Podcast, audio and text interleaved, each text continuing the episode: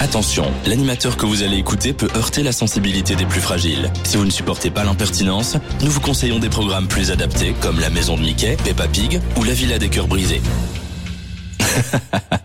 vous êtes encore là? On vous aura prévenu. Vous écoutez complètement culte avec Famille et son équipe de 18h à 20h sur Dynamic One.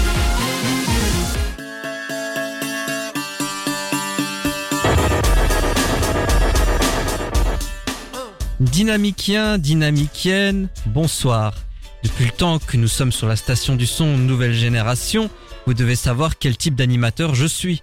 Vous devez donc savoir que votre leader suprême n'est pas du tout du genre à se vanter ou à prendre les gens de haut.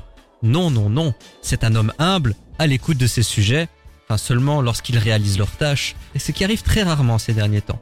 Tout ça pour vous dire que je n'aime pas trop parler de moi et étaler mes qualités sur la place publique. Mais bordel, qu'est-ce que je suis bon? Votre maître a une créativité folle et une imagination débordante. Combinez à cela une productivité qui ferait pâlir un coréen d'inquiétude et de jalousie, vous obtenez la personne idéale pour vous offrir un contenu riche, intéressant et original. Je vous dis ça car j'ai d'ores et déjà préparé toutes les émissions. Au cours des prochaines semaines et ce jusqu'à la fin de la saison, vous aurez droit à de nombreuses programmations spéciales, toujours avec l'aspect culte et incontournable en tant que ligne directrice. Le côté perfectionniste de votre leader suprême et sa volonté de jouer avec le double C de complètement culte l'a poussé à se creuser la tête pour trouver des titres aguicheurs. Vous aimez la Belgique et la culture du plat pays qu'est le vôtre? Alors j'ai mis sur pied complètement carabistouille. Titre susceptible de changer, je ne vous le cache pas. Un programme sur Hollywood et les Oscars Pas de problème, il y aura complètement California. Une énième émission sur le football pour conclure la trilogie du ballon rond, cela donne complètement classico. Deux heures sur la mode et son aspect culte, on vous offre complètement chic. Vous êtes un nostalgique et vous adorez les années 80 Ça sera l'occasion de nous écouter avec complètement cool. Et ça, ce n'est qu'un aperçu. Une émission basée sur le rock des années 2000 Complètement Chester un programme sur la crise et l'inflation, complètement chienne de vie. Une émission où l'on rendrait hommage à la femme, complètement casse-couille. Vous aimez la culture asiatique, aucun souci, complètement citron. Mais le programme dont je suis le plus fier est le suivant. Une émission spéciale sur un leader égocentrique qui croit tout savoir sur tout et qui ne veut jamais déléguer et qui pense être le prochain Arthur ou Cyril Hanouna. Une émission que j'ai nommée en toute simplicité complètement con ou complètement connard. Au choix. Donc, vous ne risquez pas de vous ennuyer. C'est le connard à l'animation qui vous le dit. Je suis arrivé au saut,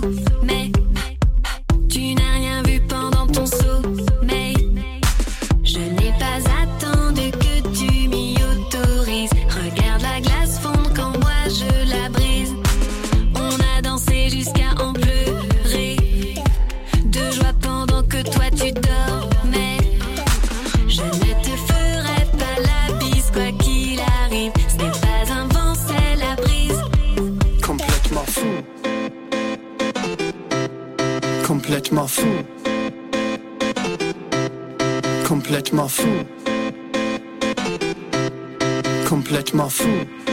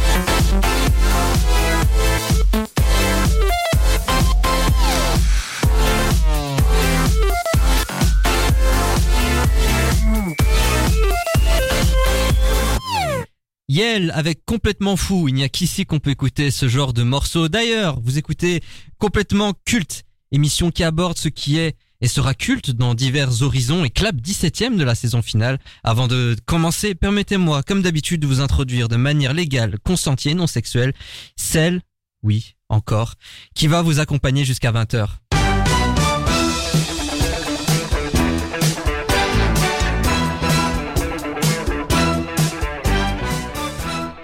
Edouard Baird dit qu'il ne pense pas qu'il y ait de bonnes ou de mauvaises situations, mais elle si, surtout depuis qu'elle est à mes côtés, Charline. Bonsoir à tous. Ah, pas de remarques euh, Non, c'est désobligeantes, c'est tout. Bah, écoute, Je suis ça bonne change. humeur, ça va le faire. Au sommaire de complètement culte, beaucoup de choses pour un temps limité. On va vous parler de la série Hulu disponible sur Disney+, Welcome to Chippendales. Une histoire vraie qui a eu le droit à une campagne marketing assez agressive sur les réseaux sociaux. Le conseil de classe aura comme élève la star, la jeune star du petit et grand écran Zendaya. Dans la séquence du téléspectateur, on abordera une émission culte du début des années 2000, la méthode Coé, qui a fait les belles heures des jeudis soirs sur TF1. Le versus opposera Rocky Balboa et Adonis Creed, deux des plus célèbres boxeurs du cinéma. Qui, entre le maître et l'élève, ressortiront vainqueurs Nous verrons ça tout à l'heure. Nous avons vu le dernier film de Ridley Scott avec Lady Gaga, House of Gucci. Nous vous dirons ce que nous en avons pensé. L'animateur Thierry Ardisson sera au cœur de la rubrique Génie ou escroc. Et pour conclure, le débat de la semaine aura comme sujet le reboot de la saga Harry Potter en série par HBO, c'est officiel. Est-ce une bonne idée? Réponse en fin d'émission. Mais vous le savez, on démarre toujours par le tour des chroniqueurs en moins de 80 secondes. Ou presque. Jusqu'à 20h. C'est complètement culte sur Dynamic One. Très chère Charline, c'est le moment Oh. où je te cède la parole. Un coup de gueule, un coup de cœur, une recommandation, une critique, une news, une pensée, un truc que t'aimerais partager à nos auditeurs. C'est ton moment, ton instant. D'ailleurs, si vous avez envie de réagir à ce que l'on dit et à la programmation, vous pouvez le faire sur dynamicone.be et sur nos réseaux sociaux. Dynamic One est complètement culte, bien évidemment. Charline, Bah du coup ici tout est un peu triste, morose avec la météo qui est soit très bonne, soit très mauvaise. Moi je trouve qu'on a besoin de magie, donc je vous emmène à Disneyland Oh. Paris. voilà, donc hier c'était l'anniversaire du parc qui fêtait ses 31 ans jour Seulement pour jour. Oui, seulement 92, très belle année. Euh, alors les célébrations du 30e anniversaire ne sont toujours pas terminées.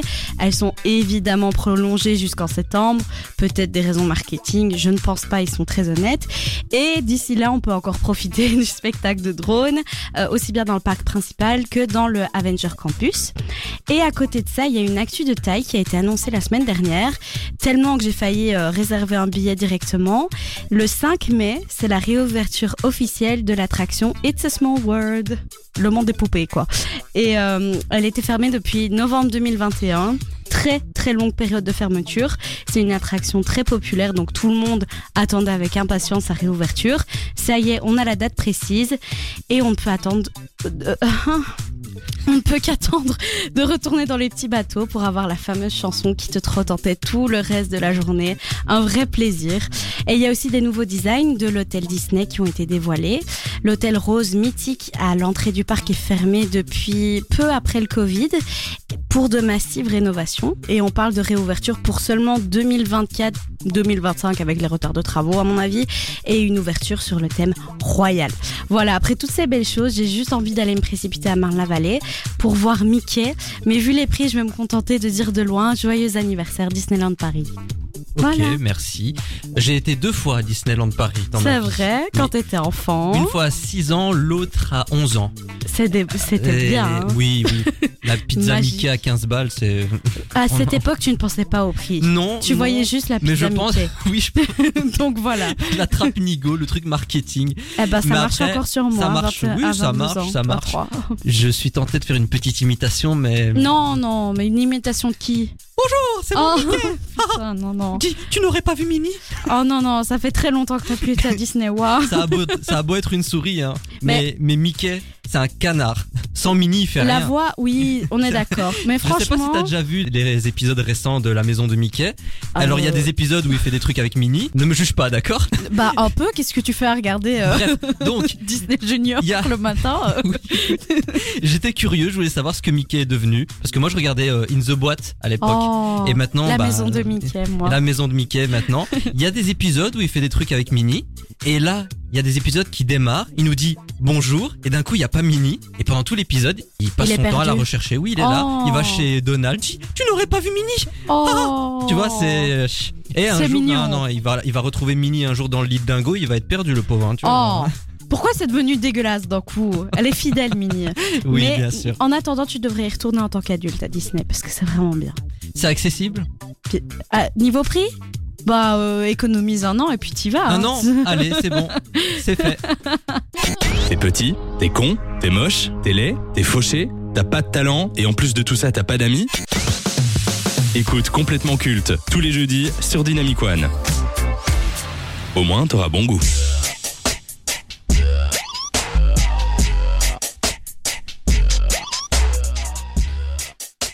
C'est l'heure du striptease. Depuis toujours, les notions de sexe et de plaisir ont été, là je pense que ça va te faire plaisir, ont été définies selon les envies et les besoins de l'homme. Eh ouais. Pendant de longues décennies, on ne s'est pas intéressé au plaisir des femmes. Dans ce contexte, des entrepreneurs se sont intéressés à ce public et ont tenté de créer un espace exclusif aux femmes. Une partie de l'histoire peu connue du grand public, mais heureusement, Hulu a fait une mini-série du nom de Welcome to Chippendales qui est diffusée sur Disney Plus depuis le 11 janvier 2023. Inspirée de faits réels, elle raconte l'histoire et les aventures scandaleuses de Somen Steve Banerjee, un immigrant indien devenu le fondateur du plus grand empire de striptease masculin au monde. Obsédé par la richesse et le pouvoir, il est prêt à éliminer quiconque se trouve sur son chemin pour assouvir son ambition. Et dans le rôle principal, on retrouve Kumai Nanjani, un acteur habitué aux comédies et qui s'essaie pour la première fois à un genre plus sérieux. Ben Charline, rentrons dans le vif du sujet. Ouais, ouais. Que penses-tu de Welcome to Chippendales Alors, déjà, je trouve que c'est une série qui a une euh, histoire intéressante, qui, je pense, est assez méconnue. Enfin, pour moi, elle était méconnue. Et je trouve ça sympa d'avoir euh, cette histoire, finalement, parce qu'on se pose pas trop la question du « Oh, comment est apparu euh, le striptease pour les femmes ?» Mais en fait, au final, c'est vrai qu'à l'époque, c'était révolutionnaire. Et on s'en rend pas compte parce que c'est hyper banalisé aujourd'hui. C'est quand même beaucoup moins, beaucoup moins de, strip, de strip club pour, pour les femmes que pour les hommes. Mais Marrant, on se posait même. pas la question quand on voyait Magic Mike au cinéma. Voilà, exactement. Euh, C'est dingue. Et c'est vrai qu'à une époque, c'était pas du tout la norme d'avoir euh, des Chippendales, qu'on appelle comme ça d'ailleurs maintenant, euh, qui, qui dansent pour des femmes. C'est à l'époque de la révolution sexuelle, de la pilule, etc. Donc ça raconte vraiment une, un tournant de l'histoire. Et, et moi, j'aime bien cet angle, enfin ce côté un peu féministe dans l'histoire, évidemment. Et euh, je trouve que du coup, c'est une série intéressante à ce niveau-là. Ça se laisse regarder. Mais je pense que ça s'essouffle rapidement. On a compris en fait comment ça allait se passer. Une fois que le premier épisode de comment ça s'est mis en place, les deux premiers épisodes, je dirais, bah c'est bon. Je trouve que ça Dans la n'intéresse plus. forme et dans la narration, je trouve ça assez classique. C'est des Voilà. histoires qu'on a déjà vues plusieurs fois. Mhm. Voilà, quelqu'un qui bâtit son empire et ensuite il va essayer de le conserver, de le faire grandir par Et tous les ouais, moyens. voilà, Bon. c'est ça. Euh, donc oui, c'est clair qu'on retrouve les mêmes schémas euh, narratifs que dans les autres séries, Euh, mais c'est vrai que, enfin, après c'est très personnel, mais moi, une fois que c'est lancé, je m'en fiche un peu de ce qui se passe après, tu vois. Donc euh, et puis il y a une histoire de meurtre qui vient et puis ça part et on sait pas trop ce que ça vient faire là. Enfin voilà, moi c'était pas mal, mais bon. Ce qui est bien, c'est que c'est une mini-série. Donc voilà. pas, pas de saison 2. exactement, exactement. Revenons sur la prestation de, j'ai peur d'écorcher son nom, Kumai Nanjiani. Ça m'a l'air bien. Alors je tiens à préciser aux auditeurs que c'est un humoriste à la base et qu'il a pour habitude de jouer que dans des comédies. C'est la première fois qu'il s'essaye à un genre plus dramatique. Je le dis franchement, il est excellent. Mais il est très très très bon, je trouve. Et j'aime bien le fait qu'on ait euh, un Indien qui a gardé son accent indien. J'aime bien ça, de fait qu'on intègre cette personne-là, qu'on montre aussi euh, ce que cette personne a pu accomplir euh, dans euh, The Great America en étant... L'accent indien est joué par contre. Non. Non, non, il n'a pas l'accent indien dans la vraie vie. Donc, Merde. comme quoi, non mais comme quoi, il a bien Mais incarné le personnage. Oui, tant mieux qu'il l'ait fait. En tout cas, je trouve ça non mais pas que mal. ça t'ait semblé naturel, c'est bien justement. Ah oui, ça m'a semblé très très naturel parce que quand on voit, euh, euh, bah oui, dans Big Bang Theory, euh, Raj, il a un accent indien. Pour moi, c'était la même chose, donc je me suis pas du tout euh, dit que c'était un faux. Non, il joue très très bien. il fait passer beaucoup d'émotions et il est très attachant aussi comme personnage. Moi, dès les premières secondes où il se fait un peu martyriser, euh, j'ai envie de pleurer quoi, parce que je le trouve très attachant. Et après, on a juste envie qu'il réussisse quoi. Très beau personnage. Quand on fait une œuvre culturelle, est-ce qu'elle doit s'adresser à tout le monde ou on cible dès le départ forcément un public au moment de sa création? Je parle de, de ça par rapport au sujet de la série. Euh, oui, je, je pense que c'est un peu ciblé. Forcément, c'est c'est pas des très très jeunes qui vont regarder ça. Euh, après, il y a pas de mal à ça. À un moment, à un moment, si euh, on non se mais rend ce que je veux dire, que c'est qu'on ait plus voulu euh, cibler le public féminin que masculin. ça, j'ai pas l'impression qu'on ait voulu cibler plus les femmes que les hommes parce que l'air de rien, malgré euh, les spectatrices qui sont qu'on voit continuellement dans le club, il n'y a pas beaucoup de protagonistes féminines et du coup, ben ça s'adresse pas forcément aux meufs. Si- Enfin, il y a Irène, euh, la meuf de, de ce type, mais il n'y a pas beaucoup de protagonistes féminines et du coup, ça c'est un peu le reproche. Mais bon, c'est les 70s ou 60s, c'est pas un des deux, je pense 70s. Mhm, oui, oui. Mais euh, du coup, voilà, je pense pas que ça s'adresse spécialement aux femmes. Magic Mike, quand même, plus dans ce style-là, euh, plus pour les femmes. Alors, dès qu'on aborde le cas de la femme avec un grand F, on parle d'œuvre féministe. Est-ce que c'est le cas avec Welcome to Chimpendales? Sinon, est-ce juste une histoire simple qu'on a voulu raconter? Et si oui, est-ce bien fait ou est-ce de l'opportunisme Euh, bonne question. euh, je sais pas si c'est vraiment une œuvre féministe au sens pur. Je pense qu'ils se sont servis euh, de l'histoire pour faire une série, quel que soit euh, son engagement.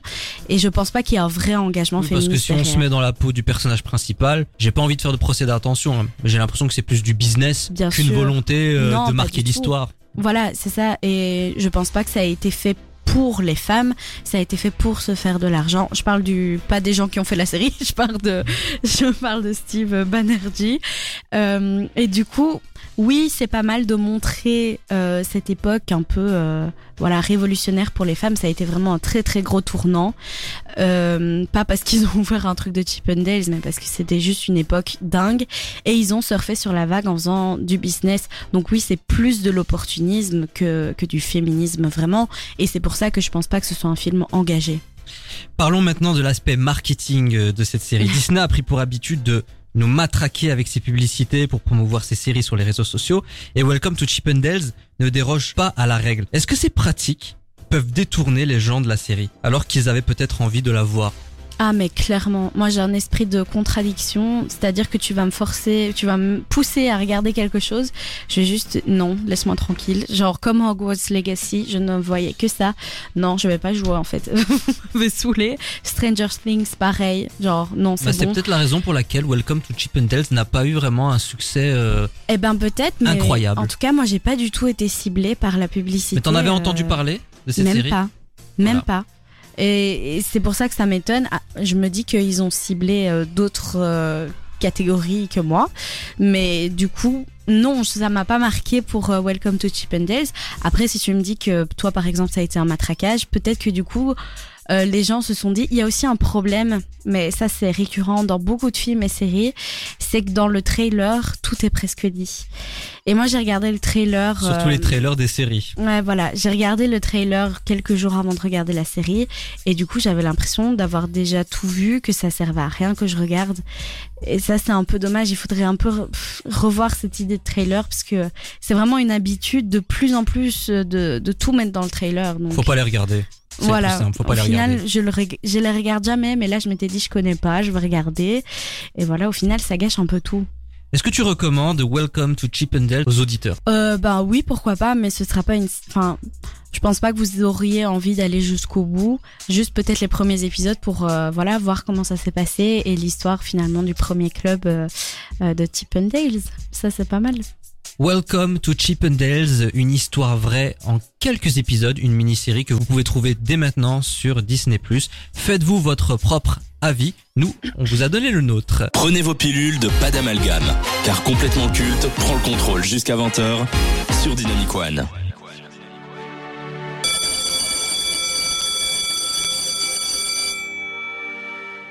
Disney est une sacrée rampe de lancement pour celles et ceux qui souhaitent faire carrière à Hollywood. Miley Cyrus, Selena Gomez, Justin Timberlake, Ryan Gosling, Britney Spears, Demi Lovato, tous ont démarré auprès de Mickey Mouse. Dès ses débuts dans la série Shake It Up, elle maîtrisait les codes. À seulement 14 ans, elle jouait avec beaucoup d'aisance et de naturel. Elle chantait, elle dansait, elle maîtrisait la promo, elle était à l'aise devant les caméras. Que me demander de plus lorsque vous êtes producteur ou réalisateur? Sa popularité fulgurante lui ont permis de devenir MJ auprès de Peter Parker en 2017, ou encore Shani dans la nouvelle adaptation de Dune, un des blockbusters les plus attendus, signé Denis Villeneuve. Beaucoup de célébrités en provenance du studio aux grandes oreilles ont sombré. Elle aussi, mais uniquement dans la fiction. Elle a eu l'audace de casser son image Disney pour devenir l'héroïne, sans mauvais jeu de mots, d'une série signée HBO sur la drogue et la dépression. Un virage à 180 degrés qui lui a permis de devenir la plus jeune actrice à remporter un Emmy Awards dans la catégorie meilleure performance féminine dans un drame. Que ce soit sur le grand ou le petit écran, à seulement 26 ans, Zendaya est déjà l'icône de la nouvelle génération. Avant de rentrer dans le conseil de classe, qu'évoque pour toi Zendaya?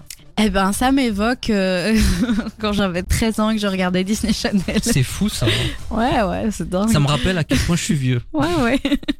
C'était il y a 10 ans. Ouais, ouais. Moi, c'était Phénomène Raven, tu vois. Ah oui, oui, bah, j'ai pas connu pour voir la ce différence des générations, Ouais. quoi. Ouais, non, moi Et Hilary Duff aussi. Ah oui, bah moi j'ai regardé le film seulement. Ah, quand elle est à Rome. J'adorais. non, sinon, moi je l'ai connue dans Shake It Up. Euh, J'aimais beaucoup, mais c'était une série très loufoque, la série en elle-même. Mais le personnage accrochait bien, euh, la musique est top, on l'entend derrière. Et donc c'est comme ça que je l'ai connue, mais elle était tombée aux oubliettes, selon moi, enfin dans mes oubliettes pendant euh, très très longtemps. Et là, elle a ressurgi avec Euphoria et je m'étais dit, ah oui, elle existe encore. Donc voilà. Allez, on démarre sans plus attendre.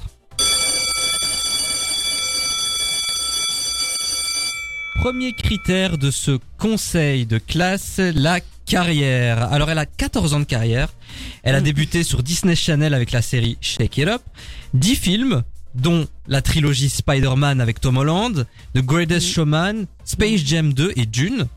Elle a deux films d'animation, trois téléfilms, sept séries dont Euphoria, un album et 15 singles puisqu'elle chante également. Ah.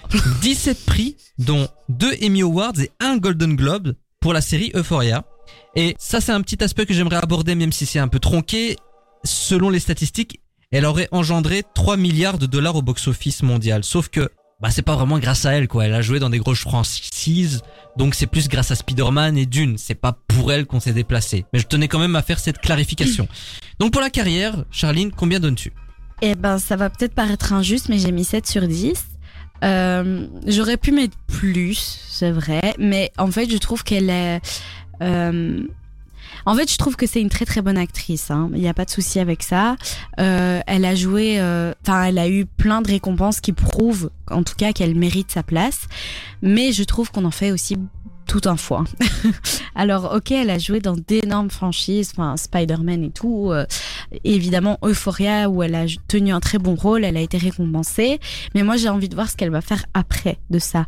Et je trouve que en fait, elle, on, c'est pas des trucs qui tournent autour euh, de Zendaya.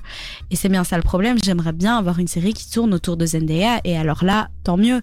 Mais là, on le voit pas vraiment. Et euh, mais ça n'enlève rien à ce qu'elle a réussi à accomplir et à son talent. Et, et on a besoin de, de femmes comme ça qui, qui, qui savent prendre les choses en main et qui sont douées et qui sont représentées. Euh, c'est aussi une femme racisée, donc c'est important aussi d'avoir ce genre de, de personnes dans les actrices populaires. Parce que maintenant, c'est vraiment une icône aussi. Donc euh, voilà. Euh, c'est peut-être un peu peu, mais j'attends de voir. J'aimerais plus en fait. Il y a un peu un goût de trop peu. Donc ta note? 7, tu m'écoutes pas? Ah, c'est terrible. Vous ne le voyez pas, mais il écrit, il m'écoute pas du tout. Elle a encore des choses à non, prouver. il m'a pas écouté. Non.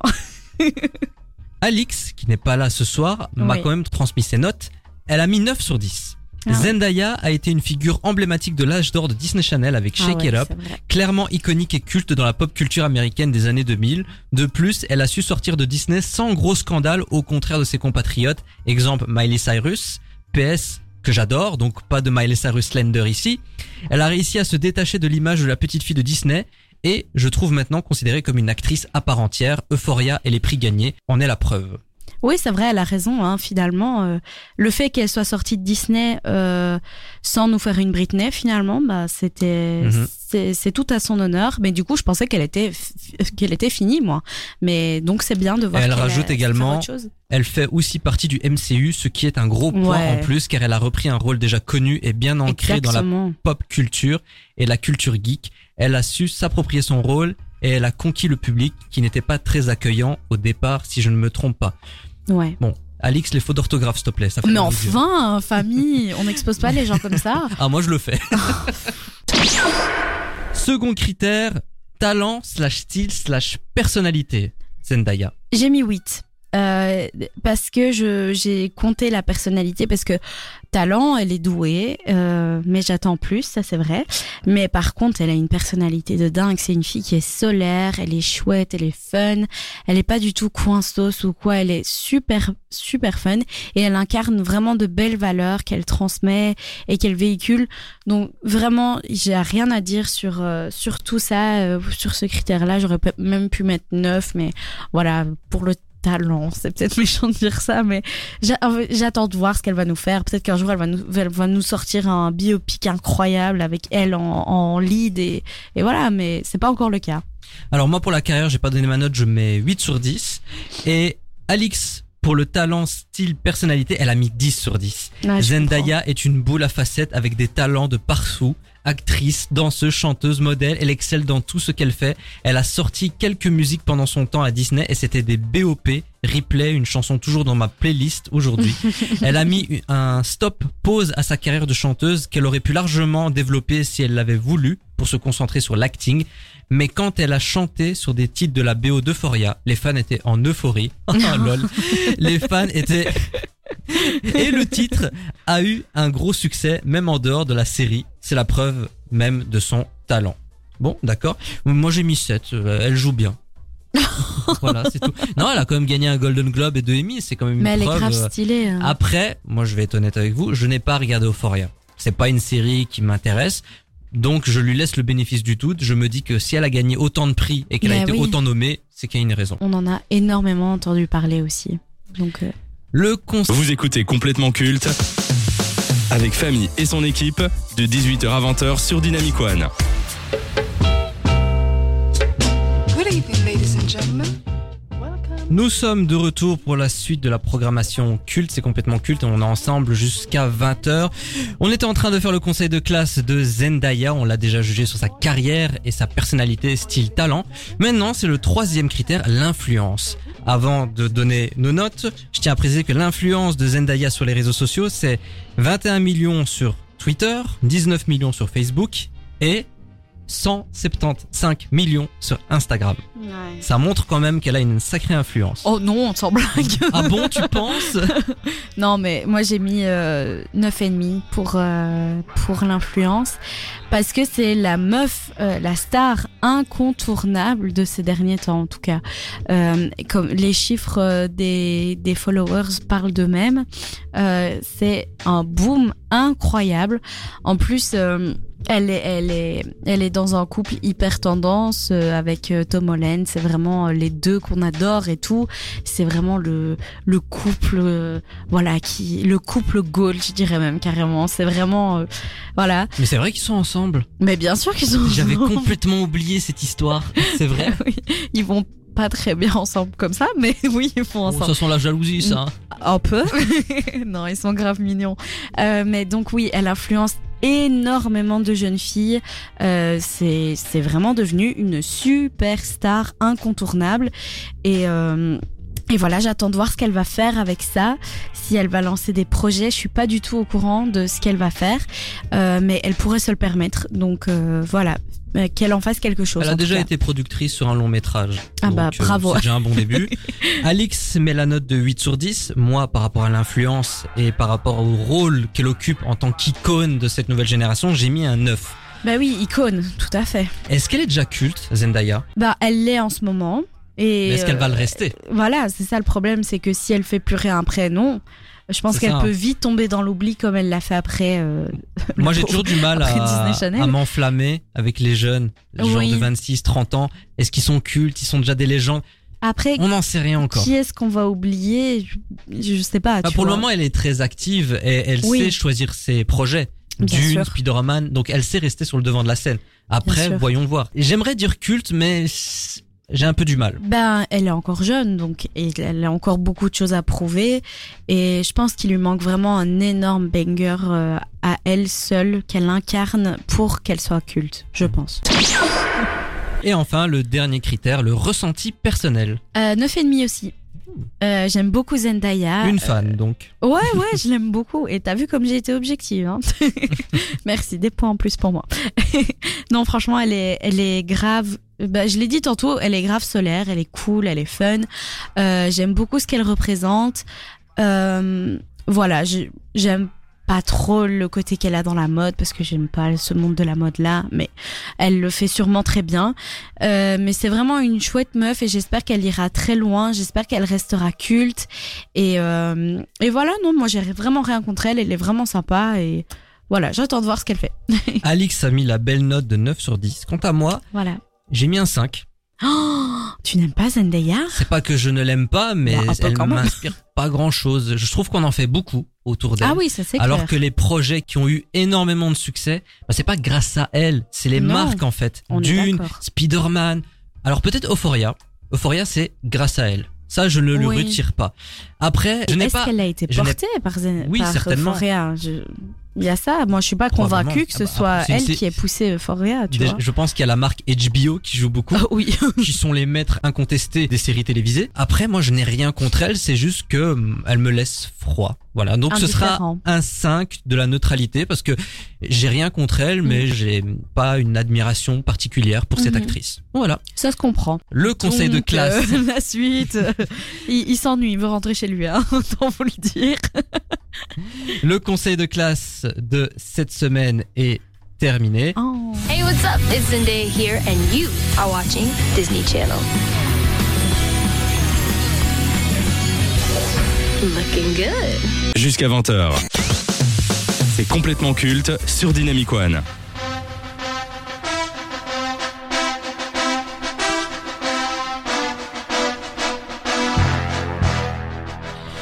Depuis 1976, le public a pour habitude de suivre ses aventures, son parcours, sa détermination, ses valeurs et son histoire d'amour avec Adrian ont fait de Rocky Balboa un personnage iconique et attachant de la pop culture.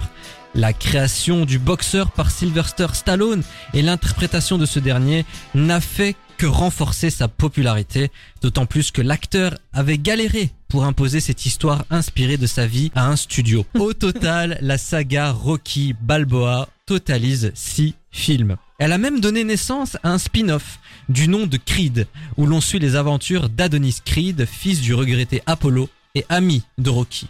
Durant deux longs métrages, il a épaulé son poulain. Il l'a préparé au haut niveau, grâce à son savoir-faire, le savoir-faire de Ryan Coogler et à la performance et implication de Michael B. Jordan, Creed est parvenu à toucher le public et à agrandir l'héritage de la franchise. Mais il est temps pour l'élève de s'émanciper de son maître, car pour le troisième volet de la saga Creed, il n'est plus question de Rocky, mais seulement d'Adonis. Sylvester Stallone et Michael B. Jordan sont aussi passés derrière la caméra pour réaliser quelques films.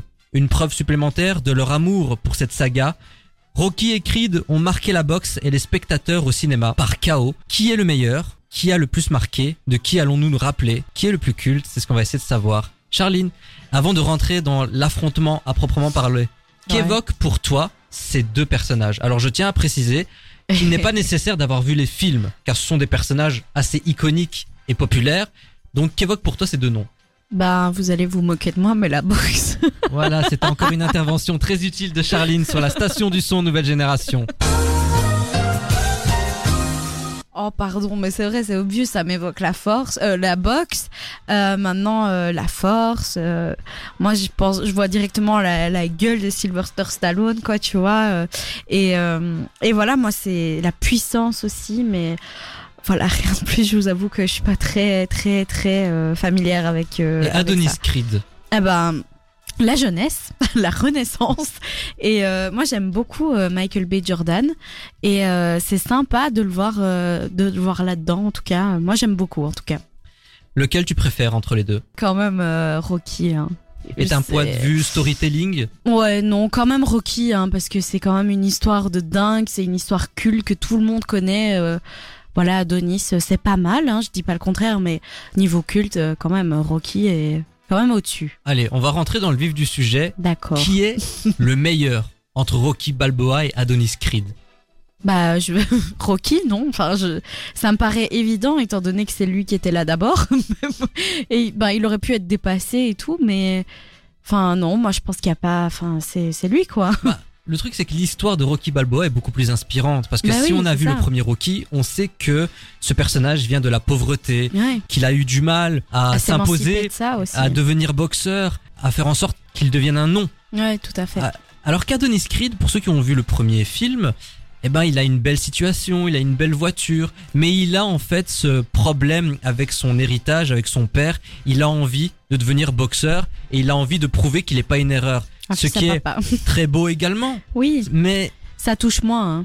mais oui, il y a le côté classe populaire qui fait que Rocky Balboa est beaucoup plus, euh, on va dire, accessible. Et puis surtout l'histoire, euh, bah comme tu le dis, finalement d'avoir un, un peu un fils à papa euh, qui veut impressionner. euh, Bon voilà, on a déjà vu mieux. Après, je dis pas que ça se tient pas. Après, l'histoire de. Creed hein. est dramatique. hein. Ouais, il a grandi ouais, en foyer, il est passé de famille Évidemment. en famille, il a grandi dans la violence, dans la précarité également. Mhm. Mais quand on regarde le premier Creed, on voit qu'il s'en est sorti. Ben Alors oui, que. Rocky, il avait Il déjà galéré, un certain hein. âge, il n'avait aucune situation. Bien il n'y avait que Adrienne en fait qui lui permettait euh, de rester debout. Oh, C'est encore ça plus beau. beau. putain. Et puis il y a un autre point, ça c'est par rapport à la question suivante, de qui allons-nous nous rappeler? Évidemment Rocky Balboa, Évidemment. pour une raison toute simple, c'est que Creed n'existe pas sans Rocky. Voilà. Et les deux premiers films de la saga Creed le montrent, c'est-à-dire que Rocky est là pour introduire le personnage, il est là pour l'aider, il est là pour lui montrer comment fonctionne la boxe. Je pense que d'un point de vue marketing, s'il n'y avait pas Rocky Balboa, Oh oui. Creed n'aurait pas marché. Non mais ça c'est sûr à 100%. Ils se sont servis bah, d'un banger pour pouvoir promouvoir euh, cette nouvelle, enfin pas vraiment nouvelle franchise, mais pour pouvoir euh, faire ce spin-off. hein, voilà. Et au final. Bah ça a été une bonne technique parce que ça a bien marché mais Oui. c'est clair que sans Très bien Rocky, marché, même. euh, Parce que bah, on n'en Creed parlerait 3 pas hein. Et le meilleur démarrage de la saga Rocky au Ouais, box-office. c'est dingue Donc ça dingue. montre que la mission a été accomplie. Et je pense que ça. cela n'aurait pas été possible sans la Ah, présence de Sylvester Stallone. Ah bah non, ça c'est certain, mais ils le savent aussi, je pense, c'est pour ça qu'ils l'ont fait. Oui, a- Stallone est en guerre contre le studio MGM parce que c'est lui qui a créé le personnage. Il veut reprendre les droits, mais MGM veut les garder pour faire leur franchise, etc. Évidemment, il y avait cette idée de faire une saga, un film sur Drago, Mm. qui était un méchant euh, russe dans Drago Rocky. Malfoy. Pardon. Ça c'est mes références, tu vois. Drago dans le film Rocky 4. Pardon. Mais par amitié, Dolph Lundgren avait refusé de reprendre son rôle, mais Ah. la MGM a continué avec la saga Creed et Michael B. Jordan, et du coup, ben, Stallone ne veut même plus en entendre parler. Ah oui, mais ils en Est-ce que tu rien à comprends foutre, sa hein. réaction? Bah bien sûr que je comprends, mais la MGM ils sont quand même réputés pour être des, des sales bâtards hein, quand même, donc euh, ça m'étonne pas d'eux et bon voilà, moi je comprends qu'il soit hyper vénère. Enfin, je veux dire, c'est sans lui, je pense que si lui n'avait pas interprété ce rôle de base, ben cette euh, saga n'aurait pas du tout eu la même saveur, ça n'aurait jamais été aussi culte au point que les gens qui n'ont jamais vu le film connaissent l'histoire connaissent le personnage, connaissent Sylvester Stallone et connaissent les musiques. Enfin, allez, il faut le faire, quoi. Et sans lui, tout ça ne serait jamais arrivé. Donc, je, je comprends sa frustration et il devrait vraiment les, les poursuivre en justice et leur dire d'aller se faire foutre parce que la MGM, à un moment, euh, voilà. La MGM et. Amazon Studios prévoient de faire un univers étendu autour de Oh. Creed. Il y aura donc des séries d'animation, des jeux vidéo, bon. des films. Est-ce que Creed, Adonis Creed, a Le potentiel. le potentiel pour devenir culte et euh, la prochaine grande figure de la boxe au cinéma? Non, je pense que tout le monde s'en fout. Après, euh, Bah, vu les chiffres au box-office. oui, ok, non. ça marche, mais s'ils continuent à pousser le truc comme ça, à tirer en longueur, à jusqu'à la corde, tout ce qu'ils peuvent en, en, en tirer, en fait, ça va être insupportable. À un moment, on n'a pas besoin d'avoir euh, l'équivalent du MCU pour la boxe. Euh, c'est bon, il veut- ça va vite Après- être chiant. Je pense, il faut savoir dire stop. Il y a une autre sphère en fait qui joue dans Creed, c'est que Adonis Creed, Michael B. Jordan est afro-américain, donc ça Oui. touche quand même. Ça, c'est génial. Un hein. autre Ça, public. c'est Il incroyable. Y a le côté plus street, il y a, on va dire, toute cette dénonciation de la société qui peut y avoir dans ces films-là, qu'il n'y Oui. avait peut-être pas dans Rocky. Ah oui, Rocky, y avait c'était pas plus ça. la pauvreté, c'était plus la précarité, c'était plus l'ascension de quelqu'un qui n'avait rien et qui a tout et comment est-ce qu'il gère ce changement. Là, avec Creed, on a déjà d'autres aspects qui ont été traités. La maltraitance, le fait d'avoir grandi en foyer, le racisme, le fait d'être confronté à son passé. Il y aura d'autres euh, thématiques qui vont être traitées. Oui, oui, c'est bien, mais c'est bien de l'avoir fait. Moi, je, ce choix est le meilleur choix, je pense, qu'ils aient pu faire, euh, d'avoir pris cet acteur-là et d'avoir du coup soulevé ces problématiques. Mais je pense que c'est bon. Il n'y a pas besoin d'en faire mille films, de faire des séries, de faire des animations, de faire des machins, des, des parcs d'attractions. Non, c'est bon, tu vois. On a compris avec trois films. Pas besoin d'en faire sept. C'est, bon. Et vous, très chers auditeurs, vous êtes plutôt team Rocky Balboa ou team Adonis Creed? Faites-le nous savoir sur euh, dynamicone.be ou sur nos réseaux sociaux. C'est ainsi que le versus s'achève pour cette semaine.